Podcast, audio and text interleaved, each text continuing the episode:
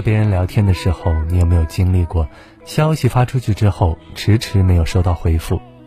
可是有时候他又会秒回你。当对方秒回你的时候，你就会欣喜若狂，觉得他一定是爱你的、在乎你的。可一旦对方轮回的时候，你就会黯然神伤，甚至怀疑是不是自己做错了什么。其实聊天的时候，他有时秒回，有时轮回，原因很简单，那就是在对方心里，你没那么重要。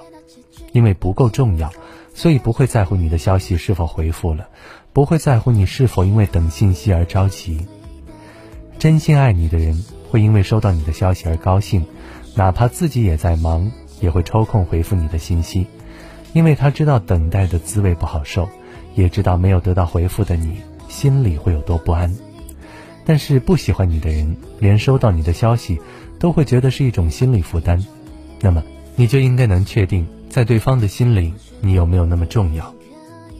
有一句话叫“你若盛开，蝴蝶自来”。与其患得患失的等待，不如做好自己，认真工作，享受生活，自己赚钱，自己买花。当你把日子过得优雅，让自己生活充满乐趣，这个时候，对方回不回你消息，对你来说也就不再重要了。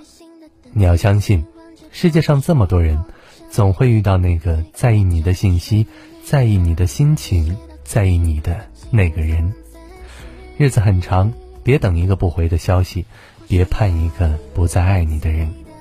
余生太短，信息要发给能秒回你的人。